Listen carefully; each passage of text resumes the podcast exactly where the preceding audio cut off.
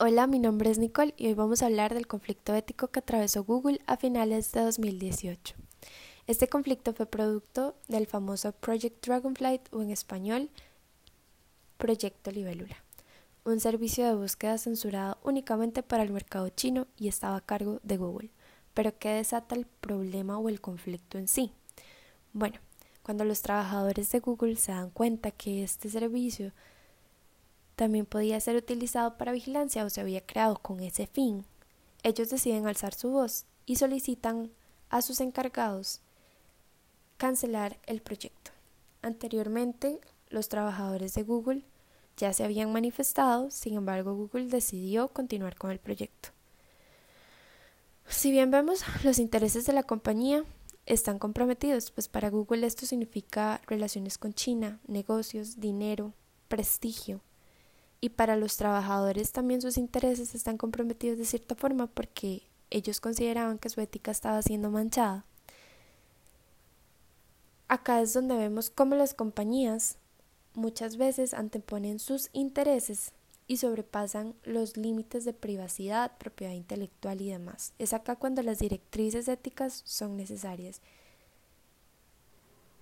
Para Google era una situación complicada, sin embargo tenía dos opciones, continuar con el proyecto y enfrentar las consecuencias o cancelar el proyecto. Google decide tomar la segunda opción y cancela el proyecto con China. Muchos de sus trabajadores no estaban seguros de que el proyecto se hubiese terminado y demás. Sin embargo, China se pronunció al respecto y comentó que Google ya no estaba a cargo del proyecto Libélula y que se había terminado el proyecto. En esa posición yo hubiese tomado el mismo camino y hubiese cancelado el proyecto. La privacidad es muy importante, vivimos en un mundo tecnologizado donde todo lo podemos publicar, todo lo podemos saber. Muchas veces descargamos aplicaciones y ni siquiera leemos los términos y condiciones, solo nos da pereza, le damos a aceptar y ahí murió. Eso es lo que pensamos, pero no sabemos quiénes están detrás de todas esas aplicaciones o de esas plataformas a las que accedemos y les damos permiso para que tengan acceso a nuestra información, a nuestros contactos, a nuestra ubicación, a nuestro teléfono, a nuestro correo electrónico. Y muchas veces no vemos la importancia de revisar o de leer a qué le estamos dando a aceptar. Muchas veces esas compañías se aprovechan de un texto larguísimo porque saben que no lo vamos a leer y estamos aceptando términos y condiciones de empresas y de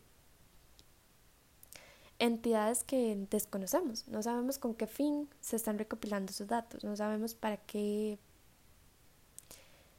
para qué propósito o qué propósito tienen esas empresas con esa información.